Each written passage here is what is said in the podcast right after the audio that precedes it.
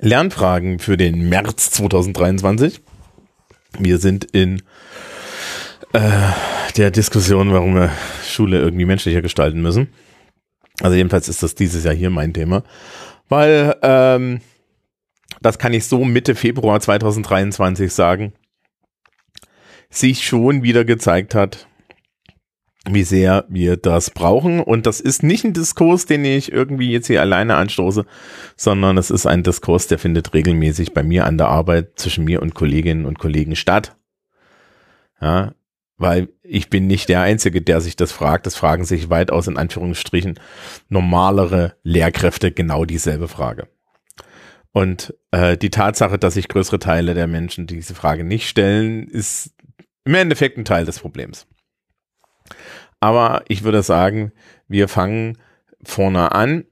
Und zwar bei ähm, so der, der Grundaussage, was machen wir hier eigentlich und so weiter. Ich habe vor einiger Zeit über totale Schule geredet und gemeint, dass Schule als totalitäres, also, also dass, dass Schule totaler wird und auch dafür gewarnt, dass gerade ähm, moderne Didaktik, Digitaldidaktik eigentlich davon ausgeht, dass ähm, wir ja im Endeffekt endlos über Schülerinnen und Schüler verfügen dürfen und können.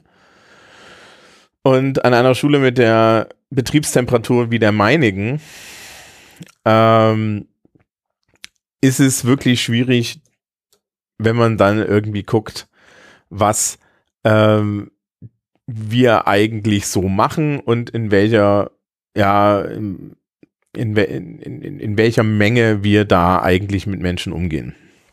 Und das will ich dann alles hier so ein bisschen um, umreißen und äh, kann darauf auch gleich auf die Diskussion, die, die ich mit Frederik in den Kommentaren zur letzten Folge hatte, eingehen, weil dann kann ich nochmal mein Argument explizieren, das ich dort so ein bisschen implizit gemacht habe. Ähm, so, wir fangen mal irgendwie vorne an. Also der Zweck von Schule ist eigentlich, Menschen irgendwie auszubilden und klassischerweise, und das ist ja so ein Vorwurf, der immer wieder gemacht hat, gemacht wird, ähm, Menschen, so die Uridee, Menschen zu ordentlichen Staatsbürgern respektive Verwaltungsbeamten in Preußen auszubilden. Da hat jedenfalls das deutsche Schulsystem seinen Anfang und deswegen ist es auch ein dreigliedriges Schulsystem weil man nämlich gesagt hat, okay, es gibt eine Volksschule für das Volk, dann gibt es eine Gruppe von Menschen, die beschäftigen sich mit ähm, der echten Welt und mit Wissen, das in der echten Welt angewandt werden muss, den sogenannten Realien. Ja, das ist dann die Realschule. Und dann gibt es einen, einen, einen Schulteil, der schon aus dem Mittelalter entliehen ist, nämlich den Schulteil, in dem man für die höhere Bildung zuständig ist, also das Gymnasium. Ja, in Großbritannien würde man hier von einer Grammar School reden, insbesondere wenn man so sieht, dass in Deutschland immer noch an Gymnasien gerne irgendwie sinnlose Altsprachen gelehrt werden. Ähm, ja, jetzt werden die, bitte keine E-Mails von, von Altsprachenlehrkräften, die, die mich dann darauf hinweisen, dass das wichtig ist. Ich habe zwei Latina, ähm, ich habe Englisch studiert, da ist es interessant, das zu können. Ja? So ist es eine generelle Qualifikation? Sollten wir größere Mengen der Jugend länglich mit, mit dem Fach Latein belästigen, das so und so eher formularisch unterrichtet wird als, als, als Sprache? Hm, ist eine Diskussion wert, aber die dürft ihr mal mit euch führen. Na, ich müsse nicht mit mir führen, weil dann könnt ihr euch ja denken, ich bin Englischlehrer und habe keine Ahnung. So. Also das ist so ein bisschen die, äh, ähm, die Art, wie Schule so funktioniert. Wir haben beim letzten Mal, habe ich ja mal erzählt, was die Funktionen von Schule sind. Und da gehen wir jetzt hier im Endeffekt weiter. Äh, nämlich mit der Frage, warum ist denn die jetzt total geworden? Und total ist die Schule eigentlich dadurch geworden, dass erstens ähm, die Arbeitskraft der Eltern immer mehr dem Arbeitsmarkt zustehen muss, also Schule immer mehr Betreuungstätigkeiten übernimmt. Es ist ganz interessant, als ich angefangen habe, Lehrkraft zu werden, wurde sich sehr darüber beschwert, dass ja Schulen immer mehr die Aufgaben der Eltern übernehmen, äh, was wirtschaftlich nur logisch ist, wenn man demografischen Wandel hat, weil die Kinder müssen untergebracht werden. Ja? Das Problem mit den Schulschließungen während der Corona-Pandemie war auch, dass wir damit großflächig Personen dem Erwerbsleben entziehen. Auch wenn sich alle immer nicht getraut haben, das laut zu sagen, war das eine Hauptaufgabe. Und auch wenn ich jetzt äh, im Zweifel mir die nächsten bösen Briefe ein, einhandeln würde, äh, mit dem Hinweis, dass eine der Hauptaufgaben von Lehrkräften, insbesondere an der Sekundarstufe 1 und 2, ist, auch Kinder zu verwahren. Ja, sie werden halt mit Hilfe eines Bildungsangebots verwahrt. Aber das ist schon eine Aufgabe. Ja? Also Schule als Betreuung, auch die Ganztagsschule, das ist ja nicht aus irgendwas entstanden. Ja? So. Und das, der zentrale Zweck ist jetzt also eine gleichförmige, irgendwie auf die Zukunft zugerichtete Allgemeinbildung den Kindern äh, und Jugendlichen beizubringen. Auch natürlich eine Sozialisation auf den Staat hin und auf diese Gesellschaft hin. Ähm, und man möchte dann halt eigentlich gerne äh, hier was Positives erreichen. Also die grundsätzliche Idee des Bildungssystems ist aus der Sicht des Staates, ich möchte gebildete Bürgerinnen und Bürger, aber auch aus der Sicht der Gesellschaft auch, ich möchte Menschen hier sozialen Ausstieg über Bildung verschaffen und ähnliches. Das ist ja alles gar nicht so schlecht. Jetzt wissen wir aus der äh, politischen Philosophie, vielleicht wisst ihr das nicht, aber wer hier zuhört, hat mir des Öfteren schon zugehört und sich war vielleicht, vielleicht auch schon über den Spruch geärgert, aber es stimmt halt immer noch. Positive Menschenbilder führen zu totalitären Systemen, weil positive Menschenbilder dazu führen, dass wir Menschen zu ihrem Glück zwingen. Und ähm, wir haben es im Schulsystem mit einem eklatanten, formalen wie sozialen Machtgefälle zu tun. Die Subjekte, die, also die eigentlichen Subjekte des Schulsystems sind ja Schülerinnen und Schüler das sind die Subjekte, die am wenigsten im Schulsystem Macht haben.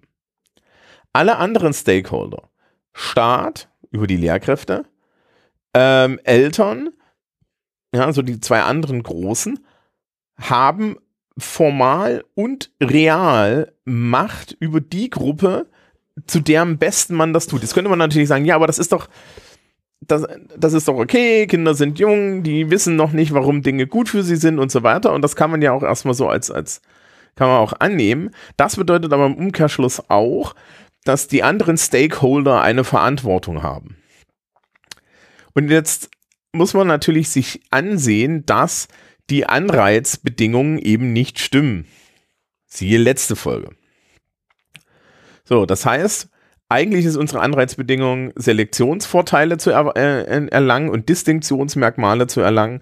Und das bedeutet, dass wir ähm, da im Endeffekt die Individualität und vor allen Dingen auch äh, das Wollen des Subjektes im Lernprozess zurückstellen. Und zwar, ja, und dafür aber den Lernprozess totalisieren, weil wir ja der Meinung sind, äh, Bildung ist wichtig und ich habe letztens erst äh, eine, eine Unterhaltung, auch eine E-Mail-Unterhaltung geführt, ähm, wo dann ein Elternteil sagte, ja, aber wenn der Lehrer schlecht ist, dann muss mein Kind doch trotzdem Dinge lernen, also muss ich nachmittags mit dem Kind extra Dinge tun. Und da steckt ja unheimlich viel Wohlwollen drin. Also da kann man ja gar nichts gegen sagen. Ne? Das ist aus einer Elternperspektive halte ich das für komplett valide. Aus einer menschlichen Perspektive ist es natürlich eigentlich die Ansage, dass Lernen für das Kind total wird. So, und jetzt sind wir hier in einem Doppelbein. Wir sind in dem Doppelbein, dass das Schulsystem seine Aufgabe nicht erfüllt, was weiß ich, wegen inkompetenter Lehrkräfte und so weiter. Und gleichzeitig die Eltern natürlich ein Verlangen haben, also wird das Lernen und die Schule total. Dazu kommt, dass ja Lehrkräfte so und so qua ihrer formalen Möglichkeiten und im Zusammenspiel mit Eltern, die dann nämlich hier Durchsetzungen betreiben, über die Freizeit ihrer Schülerinnen und Schüler frei verfügen. Ja, also sprich, als Lehrkraft gehst du hin und gibst regelmäßig Hausaufgaben. Und ich habe jetzt letztens zum Beispiel dieses Ding gehabt, dass meine Schülerschaft ihre Hausaufgaben nicht gemacht haben, weil ich, also ich gebe meistens keine Hausaufgaben, sondern wir fangen Dinge an, dann sage ich, machen sie es fertig. Dann sagten die, ja, ja, und dann meinten sie so, ja, wir haben das alle nicht. Und so, warum habt ihr das, das denn nicht? Und dann meinten, meinten die so zu ihr, ja, wir haben Dienstag bis um fünf, wir haben Mittwoch bis um vier. Äh, und gestern war Schulaufgabe und sagte ich, ey Kinder, wenn ihr mir das sagt, ne, dann sage ich, dass wir das nicht machen, sondern wir schieben das in Ruhe auf den Donnerstag. Und dann guckten, guckten sie mich an und ich guckte sie an und sagte, bitte tun Sie das. Ich, ich kann nicht riechen, wie Ihre Stundenpläne aussehen. Die ändern sich auch unter meinem Hintern weg. Ja, ähm, wenn Sie das zu mir sagen, dann chillen wir da ein bisschen, weil es besteht überhaupt kein Grund. Das Umkehrverfahren ist aber normal. Das Umkehrverfahren, dass die Lehrkraft einfach verfügt, ist normal. Und da müssen wir jetzt mal gucken, was bedeutet denn eigentlich jetzt diese, diese, diese, diese, diese total, ja, also, also wo kommt denn diese totale Schule in ihren Grundanlagen her? Und wie immer mit Totalitarismus kommt es aus einem positiven Menschenbild und dem Wunsch, etwas gut zu wollen. Und an der Stelle lade ich Sie alle und lade euch alle ein, nochmal Harry Potter zu nehmen. In Harry Potter ist der größte Villain, der in dem Buch vorkommt, die schlimmste, boshafteste, abgründigste Person, die wir kennenlernen, ist ja nicht Voldemort. Es ist Dolores Umbridge, die ganz klare Ziele hat, die sie für das Beste hält und die diese Ziele dann mit totalitären Mitteln durchsetzt. Und, und in unserem Schulsystem können Lehrkräfte insbesondere, aber insbesondere auch, weil ihnen Eltern helfen, sehr schnell zu Anna Umbridge werden. Und das aus den vollkommen falschen Gründen. Ja, ähm, und da stecken auch Erzählungen dahinter, die ich ernsthaft bezweifle und die ich dann auch äh, kritisiere, kritisieren würde, weil es dafür immer noch keine Belege gibt, dass überhaupt diese Erzählungen funktionieren. Und an der Stelle würde ich sagen, steigen wir so ein bisschen ein, wieso ähm, das, das wohlwollendes Denken schädlich sein kann. Ähm, so der große Punkt, also der erste große Punkt, und dann gibt es eine, eine, ewige Diskussion. Äh, ich hatte, es gibt diesen, dieses berühmte Video von, ähm, von, von Harald Lesch, ja, wo er sich über Hausaufgaben aufregt, oder, oder besser gesagt, äh, die Frage, die Frage stellt, sind die denn nötig? Die berühmte Hattie-Studie, die ja dann von allen Leuten, die gerne auch totalitäre Schule machen wollen, immer angeführt wird mit, ja, aber das ist das nur so eine Metastudie und die sagt uns nichts, sagt, dass der Lernerfolg ähm, dass der Lernerfolg durch Hausaufgaben eigentlich nicht gegeben ist, sondern das Wichtigste ist irgendwie das Klassenklima. Das sei unbenommen. Ja, ähm, aber die, ne, also den, in den Diskurs tauche ich gar nicht erst ein. Äh, Lash führt die in dem Video auch an. Und die Hausaufgaben sind halt so ähm, das, das erste Ding, weil dass die Kinder während des Schultages, Kinder und Jugendliche während des Schultages vor uns sitzen, ist vollkommen okay. Ja, und wir wissen, dass sie sich dort schon eigentlich zu größeren Teilen auch mal de dem Geschehen entziehen. Und ich bin der Meinung, sie haben ein Recht dazu, denn dies ist eine Zwangsveranstaltung. Schülerinnen und Schüler sind gezwungen, in der Schule zu sein, und zwar sozial wie formal. Das heißt also, es gibt für sie überhaupt keinen Anreiz, sich zu 100 Prozent auf die Schule zu konzentrieren. Und hier sind wir vielleicht bei dem ersten Denkgebilde, äh, was immer wieder auftaucht und was ich wirklich, wirklich bedenkenswert finde, nämlich die interessante Annahme, dass Schülerinnen und Schüler sich für unseren Unterricht interessieren müssen oder dass es irgendwie auf irgendeiner Art äh, eine Pflicht von ihnen ist muss man dazu sagen, steht zum Beispiel im Bayerischen Erziehungs- und Unterrichtsgesetz, steht irgendwie die Pflicht, Pflichten der Schülerinnen und Schüler. Interessanterweise heißt es da nur Mitarbeit und so, ja. Ähm, und man kann darauf, auf dieses Ding kann man Verweis geben, aber eigentlich nur, wenn Leute Dinge leer abgeben oder komplette Arbeitsverweigerung betreiben. Und als jemand, der jetzt schon Arbeitsverweigerung auch erlebt hat, kann ich euch sagen, äh, das ist meistens der Grund, dann pädagogisch handeln zu müssen, weil meistens ist da was im Busch. Also die, die Menschen, gerade an meiner Schulart, aber auch an anderen Schulern, haben eigentlich einen Antrieb in der Schule etwas zu machen. Der kommt aber auch extrinsisch, weil, äh, die, ja, und nicht nur intrinsisch, sondern die Leute wollen halt tatsächlich auch Ruhe vor ihren Eltern und sie sind in diesem System drin und sie sind auch so sozialisiert, dass sie den haben wollen. Aber wir haben ganz interessante Annahmen hier.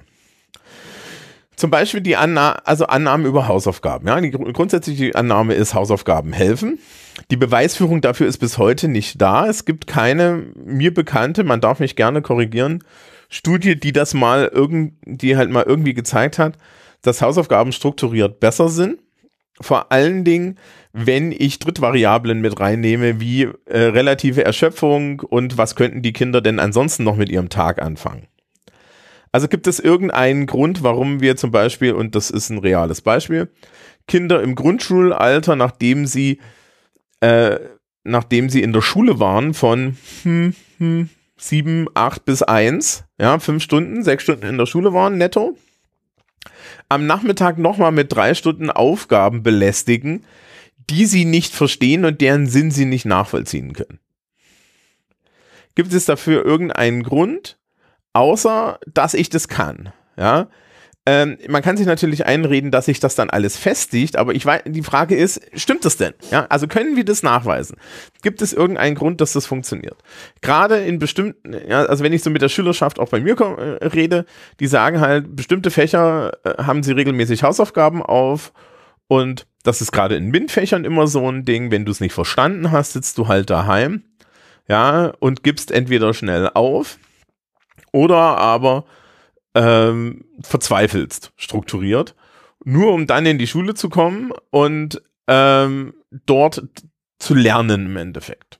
Ja, wir haben schon, wir, wir haben schon über Flipped Classroom geredet. Die, ich habe eine Mathe-Kollegin, die meinte, so Flipped Classroom wäre eigentlich gar nicht so schlecht, weil im Mathematikunterricht passieren die interessanten Sachen in der Übungsphase, ja, und äh, die, die, die neue, die neue Rechenart, äh, na, die neue, die neue Regel, das neue Stückchen Wissen, was wir hier vermitteln wollen, irgendwas mit Infinitesimalrechnung und so. Das können die Leute sich auch per Lernvideo angucken. Und das halte ich für eine sehr valide Einstellung, ja, zu sagen, die Übungsphase kommt in den Unterricht. Ich habe auch im Fach Englisch größere Teile meiner Übungsphasen in den Unterricht verlegt, weil ich festgestellt habe, dass so eine Übungsphase äh, mit, mit einer Lehrkraft, die herumgeht und in einen Dialog tritt mit den Schülerinnen und Schülern, viel, viel wertvoller ist, als sie daheim einen Hausaufsatz schreiben zu lassen, den rot anzumalen und ihnen einen Hausaufsatz zurückzugeben, den sie nicht verstehen. Die effektivste Art, mit Menschen Aufsätze zu besprechen, ist sie diese schreiben zu lassen, dann die Person neben dich zu setzen und dann mit der Person einen Dialog über ihren Text zu führen. Die sind dann emotional involviert und kognitiv involviert. Jetzt werden aber alle sagen, ja, das kannst du aber nur machen, weil du 13 Leute in der Klasse hast. Richtig. Und da können wir uns dann Strukturfragen stellen und das bei Lehrermangel. Aber das ist die nächste Sache. Ja. Ähm, also die erste Annahme ist zum Beispiel Hausaufgaben helfen. Die nächste, die nächste Sache ist, dass man sehr viele Annahmen über Schülerinnen und Schüler macht. Ähm, persönlicher Natur und aber auch zum Beispiel ähm, Strukturfragen sich gar nicht stellt. Und bevor ich zu den zu, zu, zu letzteren, also zu, zu ersteren komme mit den Annahmen über Schülerinnen und Schüler, ja. Ähm, nein, nee, wir machen es so rum. Ich, ich fange mit den Schülerannahmen an, weil äh, mit den Strukturen, da kommen wir dann, kommen wir dann zum, zum letzten Teil, der hier noch auf meiner Liste steht. Besser. Also, klassisch. Äh, ich bin jetzt 14 Jahre im Schuldienst. Ich sitze seit 14 Jahren im selben Lehrerzimmer rum und ähm, ich finde es unheimlich interessant, dass auch Lehrkräfte komplex reduzierende ähm, Erklärversuche haben für Schülerverhalten, ohne sich auch nur eine Sekunde um eine Realitätsprüfung zu kümmern. Also ich muss dazu sagen, ich habe jetzt über zwölf Jahre Sozialarbeit nebenbei gemacht und äh, bin es gewohnt zu gucken, was liegt denn da phänomenologisch irgendwie vor mir? Also was was sehe ich bei jetzt was sehe ich in der Schüler äh, in der Person? Was erzählt die mir und der erstmal zu glauben? Ja? Und natürlich einen gewissen Riecher für psychische Störungen und so weiter zu entwickeln und das hilft. So, wir haben ich habe andere Menschen auch im Kollegium, die haben halt einen Satz äh, einfacher Erklärungen, die auch so ein bisschen auf persönlicher Sympathie ab, äh, von persönlicher Sympathie abhängt, die sie aber auch komplett unreflektiert dann in den Raum setzen. Also die Leute sind zu faul und so weiter. Ein Klassiker ist, ich hatte äh, oder oder so so eine Sache, die jetzt erst letztens passiert ist. Ähm, eine meiner Klassen schrieb einen Leistungsnachweis Und in der Stunde vor dem Leistungsnachweis hatte ich Unterricht in der Klasse und die Lehrkraft war der Meinung, in erstes in meinen Unterricht reinzulatschen, was ich schon mal überhaupt nicht nett finde. Und dann zu sagen, ja, gleich kommt die, der Leistungsnachweis und das ist, ja, das wird alles kein Problem sein. Dieser Leistungsnachweis ist einfach. Und dann hat er die Tür wieder geschlossen und habe ich gesagt, sehen Sie, ja, der Kollege hat es Ihnen ja schon gesagt. Der Leistungsnachweis ist einfach. Wenn Sie das also nicht können, liegt es daran, dass Sie inkompetent sind. Hier steckt eine komplette ja, Lehrer-Schüler-Erklärung drin, weil die Erklärung hat die Person schon im Kopf. Ich weiß nicht, ob ein Leistungsnachweis für meine Schülerinnen und Schüler zu einfach und zu schwer ist. Ich versuche im Anspruch, ihr Niveau zu treffen. Ob ich das hinkriege, weiß ich nicht. Und ich kann es auch nicht überprüfen, weil ich bin ja Experte auf meinem Gebiet. Es gibt im Fach Englisch und im Fach Politik keinen Leistungsnachweis, der mir Widerstand bietet, schon gar keinen, den ich selber erstelle, weil den habe ich ja erstellt. Das heißt also, er, er wird kein Problem für mich darstellen. Solche Dinge also zu sagen, zeugt erstens von einer vielleicht fachlichen Arroganz, die wir da tatsächlich als Lehrkräfte haben, nämlich der Idee, dass wir die Leis ja, dass wir das wirklich einschätzen können und gleichzeitig ähm, bietet es uns eine guten, einen, einen guten Selbstschutz, dort herauszukommen, ohne uns auch nur eine Sekunde Gedanken über die strukturelle Dimension zu machen, ja. Ohne uns die Frage zu stellen, ja, könnte es denn nicht der Unterricht sein? Ich habe dieses Jahr schon mit jemandem geredet, der meinte, ja, ich habe festgestellt, in äh, der Klasse, die ich hier unterrichte, in dem Fach, äh, die Strategie, die ich normalerweise benutze, funktioniert nicht mit diesem Menschen, also habe ich meine Strategie angepasst. Das ist die Art, wie wir das machen sollten, aber klassische Lehrer Bildung und auch äh, Lehrer Selbstkonstruktion funktioniert anders, nämlich über solche Annahmen über Schülerinnen und Schüler. Insbesondere bei männlichen, ja, äh, also, also bei, bei Schülern, äh, junge Männer so ab 16 oder so, die kommunizieren nicht gerne mit Menschen wie uns, wenn sie Probleme haben. So. Äh, und die Standardideen sind dann, der ist faul und so weiter und so fort. Also ich weiß nicht, wie oft ich das schon gehört habe. Meistens steckt dann dahinter, nee, der hat unheimlich große soziale Probleme, hat aber durch eine, eine bescheuerte männliche Sozialisation nicht die Möglichkeit, mit jemandem zu reden, respektive sich irgendjemanden zu öffnen, schon gar nicht der Person, die ja von vornherein der Meinung ist, dass der sich nur keine Mühe gibt. Wo wir bei der nächsten äh, äh, klassischen Konstruktionen über Schülerinnen und Schüler die Personen geben sich ja nur keine Mühe. Ja, es ist nicht eine Frage der Kompetenz, es ist nur eine Frage des Wollens. Wenn die wollen würden, wenn die genug gemacht hätten, dann wären sie ja gut gewesen. Wo ich mir dann so denke, also wir können durchaus messen, wie viel Engagement im Raum ist. Wir können uns allerdings auch, der, auch, die, auch die Frage stellen, wie viel dieses Engagement braucht. Also wie viel dieses Engagement dann am Ende wert ist und wie das sich übersetzt. Und Schülerinnen und Schüler machen regelmäßig aus guten Gründen äh, die Erfahrung, dass ein übermäßiges Engagement sich nicht in besseren Leistungen niederschlägt und dann die, die Schlussfolgerung zu ziehen, ich investiere in dieses Fach keine Energie mehr, denn die übermäßige Energie hat mir auch nur die Note 5 beschert. Ja, und dann ist es ja auch egal, die kriege ich auch so, ist eine zutiefst rationale Idee die für Lehrkräfte dann immer ein Affront ist. Aber ich kann das durchaus verstehen, ja. Also es ist einfach rationales Denken.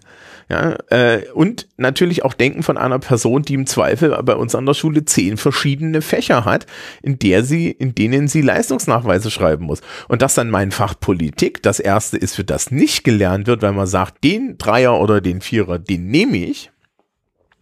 Das ist auch klar, weil ähm, ich muss Prioritäten setzen. Und da sind wir dann bei den Menschen, die sagen, ja, aber Projektmanagement ist doch total geil, wenn das eine Aufgabe für Schülerinnen und Schüler ist. Ja, das sind auch die ersten, die sich beschweren, wenn das interne Projektmanagement der Schülerinnen und Schüler bedeutet, dass ihr Fach keine Rolle mehr spielt. Und das ist besonders, und das Lustige ist im Übrigen, dass dieses, das, das, das besonders wichtig ist für Fächer, die besonders wichtig sein sollten. Äh, die Unterhaltung hatte ich auch in letzter Zeit mit äh, einer Kollegin, die neben Politik auch noch Ethik unterrichtet, wo wir uns schon einig waren, dass Politik und Ethik Fächer sind, die sind für, für die Person, für die Entwicklung der Person unheimlich wichtig. Die sind aber auf dem Notenblatt überhaupt nicht wichtig. Auf dem Notenblatt sind Fächer wichtig wie Mathe und Englisch. Wenn ich mir dann angucke, was wir gerade im Fachabitur in Bayern in Englisch machen, dann muss ich mir die Frage stellen, warum? Ja, weil das, was du am Ende dann im Fachabitur abgeprüft bekommst und was du dort beweisen sollst, ist eine Kompetenz, die du in der echten Welt nicht findest. Ja, und in Mathematik zum Beispiel muss man dann sich da halt die Frage stellen, wie viel Mathematik brauche ich? Ich finde das Argument der Mathematikkollegen, dass Mathematik generell äh, abstraktes Denken lernen ist, finde ich vollkommen valide. Die Frage ist, wie viel? Ja? Und ab wann könnte man es in den universitären Bereich äh, überlagern? Ja, sollten die Menschen grundlegende Ahnung von Stochastik und Statistik haben? Ja. Braucht irgendjemand Infinitesimalrechnung? Ja Nein, ja, sollten Leute Prozentrechnung beherrschen? Ja, also ne, man könnte ja mal im Lehrplan so gucken. Das ist in Englisch übrigens genau dasselbe, ja. Also die Skills, die ich den Menschen in Englisch beibringe, komplett sinnloser Quatsch. Kann ich, kann ich so sagen, ja. Das, ist, das, das brauchst du im echten Leben nie.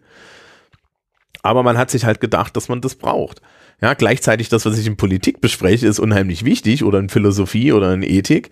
Ja, da schreibst du aber eine Kurzarbeit und da sind wir eigentlich ganz froh, dass wir da nur eine Kurzarbeit schreiben, weil das bedeutet, dass ganz viel Platz außenrum ist, um Unterricht zu machen, der nicht bewertet wird, indem man auch mal relevant sein kann. So, also solche Schülerannahmen wie Faulheit, solche Schülerannahmen wie die Leute tun nichts, ja, äh, generell eine einfache Annahme treffen, ohne sich mit den Personen auseinanderzusetzen ist ein Klassiker. Es gibt aber auch zum Beispiel so strukturelle Annahmen, die einfach so hingenommen werden, wo ich mir dann immer so denke, ach, das ist ja spannend, dass wir das einfach machen. Und da kommen wir äh, zu der Unterhaltung, die wir in den Kommentaren hatten. Äh, ich hatte mich ja mit Frederik in den Kommentaren so ein bisschen darüber unterhalten und wollte das auch nochmal explizieren. Ähm, meine, meine grundlegende Annahme ist, dass nie jemand irgendwie die Arbeitszeit von Schülerinnen und Schülern formalisiert hat oder überprüft hat, ja, und das nur unter der Annahme läuft, dass Lehrkräfte und Eltern schon wissen, was sie tun. Aus der aus den Anreizsystemen, die für Eltern und Lehrkräfte herrschen, ergibt sich aber eigentlich ja, mit, mit dem Argument des Wohlwollens eine Struktur, die Schülerinnen und Schüler strukturiert überbelastet. Unter anderem, weil Lehrkräfte unter äh, keine Kontrolle darüber haben, wie viel Zeit Schülerinnen und Schüler für Arbeit tatsächlich aufbringen und äh, sie keine Kontrolle darüber haben, strukturiert, wie viel Arbeitslast den Schülerinnen und Schülern über einen Schultag überhaupt aufgelastet wird. Das wird nämlich nicht nachgeführt. Hinzu haben sie keine Kontrolle darüber, wie viel Vorbereitung und, und Vorbereitungszeit Eltern und dann auch Schülerinnen und Schüler von sich und den von sich selber verlangen für die Leistungsnachweise, die wir als Lehrkräfte stellen. Ja, und was das eigentlich bedeutet. Also hier finde ich insbesondere schwierig, dass Leistungsnachweise an Pflichtschulen gerne mit einer Woche Vorlauf angeboten werden, was im Endeffekt bedeutet, dass ich in einen Raum komme und zu Menschen sage, ich zünde dir jetzt diese Woche an, ohne dass du etwas dazu gewusst hast. Was ich ein bisschen fahrlässig finde. Also man kann das halt längerfristig planen, man sollte es längerfristig planen. Es wäre auch schulorganisatorisch viel, viel schöner, wenn man es längerfristig plant. Ähm, und das Interessante ist, dass das, das Interessante ist, dass dieses strukturelle Element in der Unterhaltung so ein bisschen unterging und ich da mehrfach insistieren musste. Und ich möchte es jetzt auch nochmal sagen. Es ist die Aufgabe der Schule und die Verantwortung der Schule und der Lehrkräfte dafür zu sorgen, dass Kinder nicht überbelastet werden, weil wir sind die Fach, das Fachpersonal, das erwachsene Fachpersonal, das darüber Kontrolle hat. Und ich bin der Meinung, dass wir hier strukturell erstens in die Irre geführt werden und zweitens versagen, weil wir Schülerinnen und Schüler über die Maßen beanspruchen und das natürlich wie immer mit den besten Ideen. So, Frederiks Gegenargument war, ja, aber wir wissen doch nicht, wie lange die Schülerinnen und Schüler dafür brauchen, die sind ja unterschiedlich stark und schwach. Das ist aber kein Argument für meine strukturelle Verantwortung. Meine strukturelle Verantwortung ist es, ähm, so so die Belastung zu planen und so die Belastung einzuschätzen, dass die Person, die am schlechtesten damit zurechtkommt, immer noch nicht überbelastet wird. Was uns im Endeffekt zu der Frage führt, ob wir überhaupt Hausaufgaben aufgeben dürfen und können, weil das nämlich, ja, weil es einfach Menschen gibt und die kenne ich ganz persönlich und die sitzen auch mal vor mir, die sich selber so einen Stress machen, dass ich nichts tun muss. Und der Witz ist ja, die Leute, die nichts tun, kriegst du ja auch nicht zu irgendetwas, außer mit Zwangsmaßnahmen. Also, also sind wir in einer Welt, wo wir Menschen, die so und so einen intrinsischen Antrieb haben oder einen starken extrinsischen Antrieb, ja, über die Maßen belasten und quälen, während Menschen, die diesen nicht haben oder ihn ignorieren, so und so da nicht rauskommen. Und dann müssen wir uns die Frage stellen, als System, als Lehrkräfte, wie, wie, wie viel Verantwortung haben wir, und zwar durch unsere strukturelle Macht? Und die Frage wird ja überhaupt nicht gestellt, sondern ganz im Gegenteil. Und dann sind wir schon auf dem Weg. Ähm, hier findet eine immer mehr strukturierte Entgrenzung statt. Also es wird, anstatt zu sagen, nee, wir müssen, wir, wir müssen jetzt äh, äh, insbesondere nach der Erfahrung von Corona, insbesondere in, in einer alten Republik, wo jeder junge Mensch umso wertvoller wird, müssen wir uns strukturell darum kümmern, dass junge Menschen geschützt werden, gut aufwachsen, gesund bleiben, insbesondere auch geistig gesund. Ähm, das wird komplett ignoriert und ersetzt durch ähm, Ideen der, der modernen Digitaldidaktik, die uns die Möglichkeit geben, komplett entgrenzt zu unterrichten. Und da sind wir dann so beim letzten Teil, wie die totale Schule, und ich hatte es, ich hatte das damals in der Folge auch schon gesagt, äh, insbesondere durch so moderne didaktische Methoden dann noch aufgebrochen wird. Ja? Ähm, wenn man nämlich hingeht und solche Theorie, ja, das jetzt nimmt, also, also sprich überhaupt sich überhaupt nicht die Frage stellt, gibt es denn einen, einen von der, vom System her strukturiert erstellten Schutzraum für Schülerinnen und Schüler, der gesetzlich verankert ist. Und den gibt es nicht. Bisher ist es der Verantwortung der Lehrkräfte überlassen. Und die Lehrkräfte sind alle ja, in, in mehr oder minder großen Mahnen wohlmeinende Diktatoren, die meinen natürlich, dass ihr Fach wichtig ist und dass die Leute etwas lernen sollen. Und dazu haben sie eine Lehrerausbildung und Sozialisation bekommen, die durchaus sagt, dass ja Menschen eine gewisse Menge üben müssen. Und lauter solche Sachen. Und dass Hausaufgaben wichtig sind. Und dass diese Hausaufgaben kontrolliert werden müssen. Und dass man Abfragen machen muss. Ja, weil ohne Druck geht es ja nicht. Die Tatsache, dass es ohne Druck nicht geht, zeigt ja schon, dass eigen, ja, da, welche, welche Fehlannahmen wir eigentlich über junge Menschen machen. Insbesondere an Schulen wie meiner, die eine freiwillige Schule sind. Ja. Also ich kann verraten, ich unterrichte einmal Englisch mit acht Stunden die Woche und meine Schülerinnen und Schüler haben genau eine stehende Hausaufgabe und die steht seit Anfang des Schuljahres inklusive des Tages, an dem sie korrigiert wird, fest. Das heißt, es ist eine planbare Hausaufgabe. Äh, das sind Vokabelblätter, die stehen auch auf einer Webseite. Und die Schülerschaft meinte dann so, ja, letztes Jahr weiß ich ganz genau, es gab eine Person, die hatte diese kompletten Vokabelblätter mal an dem Wochenende komplett ausgefüllt und hat dann, hat die dann einfach nur rausgezogen. Ja.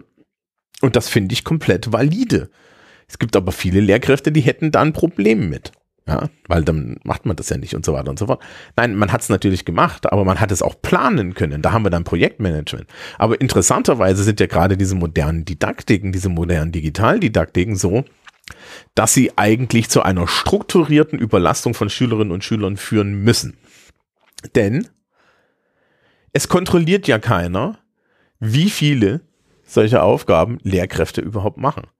Es kontrolliert ja keiner, ähm, wie groß die Arbeitslast ist, respektive können Lehrkräfte gar nicht einschätzen, wie groß die Arbeitslast für die Schülerinnen und Schüler ist, weil wir überhaupt nicht kontrollieren können, was findet denn eigentlich im hat gesagt, was findet in dem Discord-Channel, von dem wir nichts wissen, statt, in dem sich die Kids dann treffen. Weil so ist es halt. So.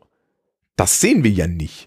Ja? Das heißt, wir gehen jetzt hin und machen das, was jetzt äh, die moderne Digitaldidaktik macht. Und natürlich machen wir das als moderne Prüfungsform, also kleben wir da überall Noten drauf, damit auch wirklich extrinsischer Druck da ist. Ja, und dann wird immer gesagt, das ist doch total toll, das ist eine Note, für die hast du Zeit, da musst du nicht punktuell und so weiter Dinge machen.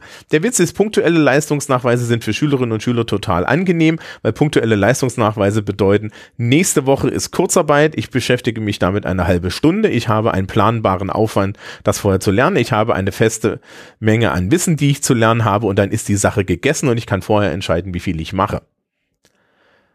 Das ist für die Schülerinnen und Schüler unheimlich angenehm versus ja, einen wunderschönen guten Tag. In den nächsten vier Wochen haben wir hier, haben wir hier jeweils zwei Stunden, wo ich eine große, komplexe Aufgabe für euch habe, von der ihr noch nicht weiß, ob ihr sie bewältigt, wo ich über 500 Kriterien eure Note zusammenstöpsel und wo ihr am Ende ein Produkt rausbringen muss. Dafür müssen aber alle die ganze Zeit gesund sein.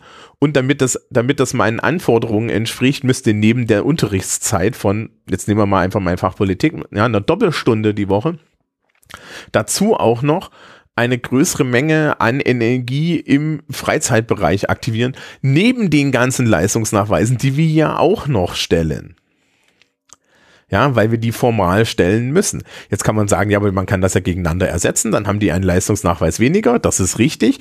Jetzt machen wir, jetzt stellen wir uns die Frage, das macht natürlich jetzt nicht nur eine Lehrkraft, sondern sagen wir mal zwei oder drei und schon habe ich zwar zwei oder drei planbare Leistungsnachweise, für die Leute strukturiert hätten lernen müssen, nicht mehr. Dafür überlaste ich die strukturiert den ganz, die ganze Woche lang und wir reden noch nicht von der psychischen Belastung einer, eines schwebenden Leistungsnachweises. Das ist ja das nächste. Wir, da wird ja auch überhaupt nicht drüber geredet, dass zum Beispiel, ja, dass die Aufgabe des Projektmanagements für mein eigenes Projekt, für meine eigene äh, Inhaltszusammenfassung, für meinen großen Leistungsnachweis, den ich jetzt hier so nebenbei mache, dass das ja ein, ein ist insbesondere für junge Menschen, die das noch nie gemacht haben und natürlich dann sehr oft von ihren Lehrkräften auch überhaupt nicht angeleitet werden, weil die Idee ist vom Projektmanagement, die machen das dann aus Gefühl irgendwann mal richtig. Ja, ähm, das ist ja, das ist ja eine unheimlich dauerhafte kognitive und auch emotionale Belastung die wir überhaupt nicht mit einrechnen, weil wir sagen, ach, das müssen die schon können. Und wir schätzen gering, wie sehr eigentlich so ein hochstrukturierter, punktueller Leistungsnachweis, ähm, der auch für die Schülerschaft einfach mal kontrollierbarer ist. Und ich finde schon, dass das ein gutes Argument ist wie sehr der eigentlich Cognitive Load auch von Schülerinnen und Schülern nimmt. Und wir wissen auch nicht, wie viel Cognitive Load die außerhalb ihres Lebens haben. Ich habe Schülerinnen und Schüler, die haben eine Stunde Anreise zur Schule jeden Tag. Die haben dann bis um fünf Unterricht. Also ich kann, kann, kann das ganz genau sagen. Ja, ich habe am Donnerstag eine Klasse, da, gehe da, da gehe ich um 15.15 Uhr aus dem Politikunterricht raus. Dann haben die noch zwei Stunden die, die royalen Fächer Betriebswirtschaftslehre mit Rechnungswesen oder aber Naturwissenschaften. Dann ist es um fünf dann gehen die Schülerinnen und Schüler, steigen in ihre Busse, Bahnen und so weiter und sind frühestens um 18 Uhr daheim. Und von diesen Menschen erwarten wir jetzt zum einen, dass sie Hausaufgaben machen und jetzt stellt man sich vor, die, die, englische, Lehr die englische Lehrkraft, die deutsche Lehrkraft und so weiter planen alle solche, solche großen laufenden digitalen Leistungsnachweise ähm, dann erwarte ich von den Menschen, dass sie in so einer Woche, wo sie das zwei oder drei Mal erleben, ja, auch, auch wenn nur zur Hälfte, auch nur wenn nur bis 15, 15, äh, erwarte ich, dass sie nebenbei diesen ganzen Kram noch planen. Unsere, äh, unsere Schulform kennt äh, das sogenannte Fachreferat. Das ist ein kleines wissenschaftliches Referat, in Anführungsstrichen das hat im Endeffekt die kognitiven Kapazitäten sämtlicher Schülerinnen und Schüler allein schon wegen der impliziten Bedrohung einer schlechten Note, die man nicht loswerden kann, auf ein Zeugnis wohlgemerkt. Ja, in den letzten zwei Wochen einfach nur in Beschlag genommen. Da war alles vorbei. Da kannst du dich als Lehrkraft nur noch damit beschäftigen, weil mit deinem eigenen Inhalt kannst du dich nur halb beschäftigen, denn die Schülerschaft ist so und so nicht bei deinem Inhalt kognitiv dabei, denn die sind ja kognitiv beim Fachreferat. Und das nicht die ganze Zeit aktiv, aber das schwebt die ganze Zeit mit. Und das ist genau das Problem. Ja, das heißt, wir müssen für strukturelle Entlastung schaffen. Und das ist halt totale Schule. Ja, wenn mich ein Leistungsnachweis den ganzen Tag implizit verfolgt, inklusive einer Drohung, dass daran irgendwie schon fast meine Zulassung zum Abi hängt, dann ist das totalitär. Und das ist ein, äh, und das Problem ist, auf der strukturellen Seite. Ja, Das Problem ist, dass wir dann jetzt immer hingehen und sagen, das kann man doch alles digital machen, ja, das kann man doch alles online machen. Ja, dann stellt man das halt in die Lernplattform. Lernplattformen sind total super in der Denkweise, die ich vorhin über Schüler dargestellt habe, denn das Schöne mit, der, mit Lernplattformen ist, dass ich mich als Lehrkraft unheimlich schön aus meiner Verantwortung zerren kann, weil ich muss ja nur hingehen, Dinge in die Lernplattform stellen, am besten über ein Kommunikationsmedium, was nicht richtig genutzt wird, dann noch Hinweise geben, dass da ja was in der Lernplattform steht und danach habe ich meinen Job getan. Und dann kann ich mich immer hinstellen und sagen, ja, die machen das ja nicht. Ich habe das doch auf die Lernplattform gestellt. Ja, und das im Übrigen, dieses Verhalten zu sagen, ja, aber ich habe das doch auf die Lernplattform, das ist Gaslighting. Das ist Gaslighting und Gehirnwäsche. Ja, du kannst es als Schüler, Schülerinnen und Schüler nicht richtig machen. Das ist genau dasselbe, was ich in meinem Referendariat auch erlebt habe. Also es hieß, ja, sie müssen im Englischbuch äh, müssen sie jede Aufgabe durchnehmen. Es ist wichtig, dass sie die durchnehmen.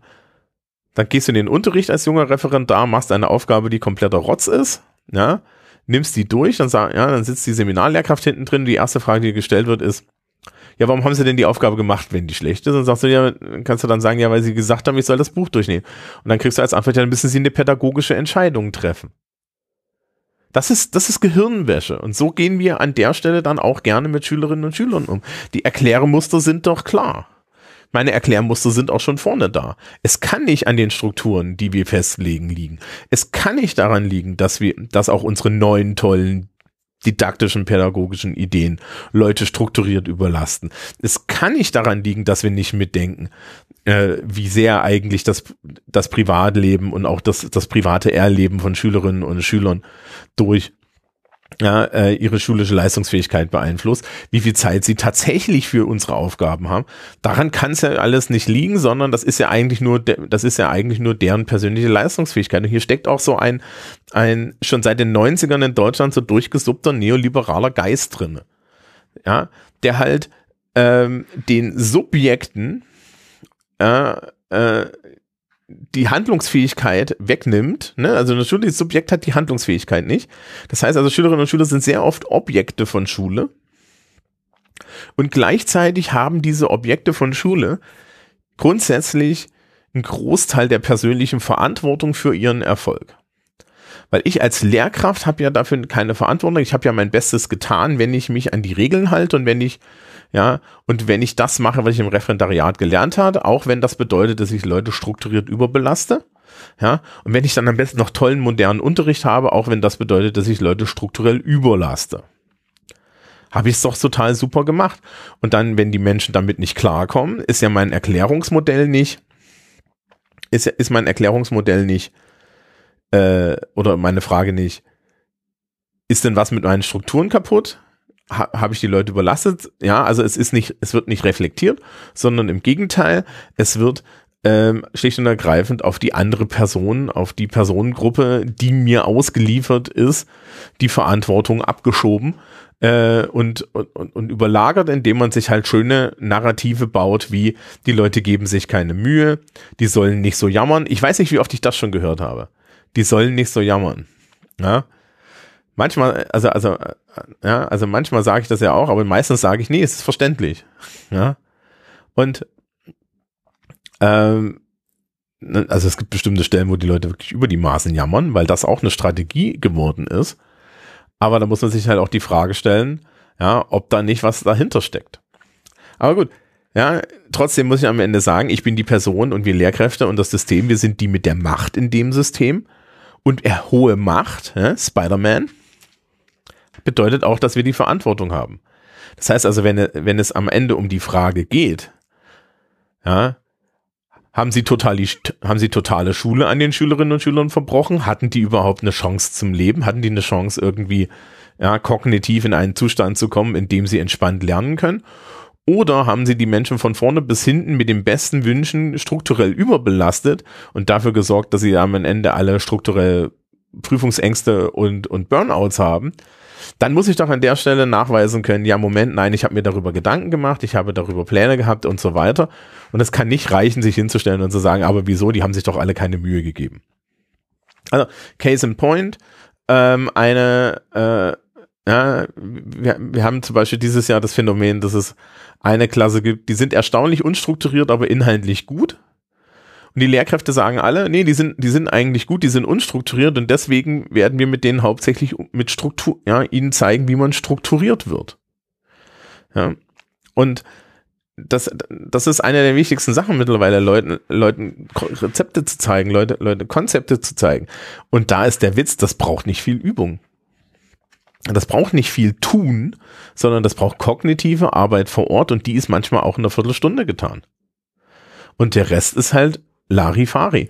Und Menschen sollten Zeit zum Atmen haben und Schule kann halt nicht auf Dauer total sein, weil die totale Schule verursacht halt jede Menge psychischer Probleme bei Jugendlichen und dann haben wir wieder das Problem, dass wir uns das gesellschaftlich nicht leisten können. So, also abschließend in diesem Teil, wir haben uns das angeguckt, wie es aktuell ist, auch ein bisschen, wie, wie die Konstruktion in den Köpfen der Menschen so aussieht. Und ähm, das ist alles, das ist alles sozialisiert, das ist auch bei Lehrkräften sozialisiert. Also es ist, glaube ich, auch ein zentrales Problem, dass viele Lehrkräfte auch, äh, natürlich ihre Annahmen über Schülerinnen und Schüler von Lehrkräften bekommen haben. Ja, das ist ja alles so eine selbsterzählende Sache. Ich war halt schon immer derjenige, auch schon im Studium, der sich hingesetzt hat und gesagt hat, warum eigentlich? Also ist ja interessant, dass ihr das alle meint. Aber warum denn eigentlich? Warum sollte das, warum sollte das nicht gehen? Warum sollten wir das nicht anders machen? Ja, ich bin ja, ich bin ja zugänglich für Argumente, so ist es ja nicht. Ne? Also wenn man mir ein funktionales Argument bringt, ja, dann, dann geht das besser. Und ich führe auch so, so Strukturdiskussionen mit Kolleginnen und Kollegen und die haben dann auch mal funktionale Argumente. Ja, aber äh, das ist ein Diskurs, der findet ja so sehr, sehr selten statt. Stattdessen wird dann halt einfach gesagt, ja, das haben wir schon immer gemacht. Und das kann es halt nicht sein, weil so haben wir es schon immer gemacht, ist jetzt nicht unbedingt ein Erfolgsmodell. Aber gut. In der nächsten Folge geht es dann weiter. Ich kann noch kurz hier magisch in, äh, ja, äh, in, in meine Liste gucken. In der nächsten Folge reden wir nochmal äh, über die Beziehungen zwischen Lehrkräften, Schülern, also Schule als soziale Räume und schauen uns mal an, wie eigentlich hier die sozialen Interaktionen in der Tiefe sind. Und gucken uns dann auch nochmal an, wie denn so jetzt so Annahmen und so weiter sind und wie, wie man die besser gestalten kann. Insbesondere, was es eigentlich hier für Problemlagen gibt. Okay, das war's für März. Wir hören uns dann im Mai. Euch allen einen schönen Tag und äh, ja, ich fand die Diskussion in den Kommentaren sehr, sehr, äh, sehr, sehr interessant, ja, weil sie mich ja auch zu, zu, zu, zum Argument nochmal verholfen hat, aus meiner Sicht. Ähm, man darf da gerne weitermachen. Und wie gesagt, es geht um die Sache. Die, ne, ähm, man kann sich ja als Lehrkraft, wenn man sich jetzt das hier anhört, auch überlegen, ob man nicht die Strategie ändert. Ich würde mir übrigens, das kann ich vielleicht hier am Ende noch sagen, und es ist dann auch ein Ausblick auf das Ende dieser Serie, ich würde mir es übrigens wünschen, wenn wir mehr sozialpädagogische Bildung für Lehrkräfte haben, und ich meine damit praktische sozialpädagogische Bildung. Das wäre vielleicht noch eine Sache, weil das würde echt helfen. Nun denn, also bis in den Mai.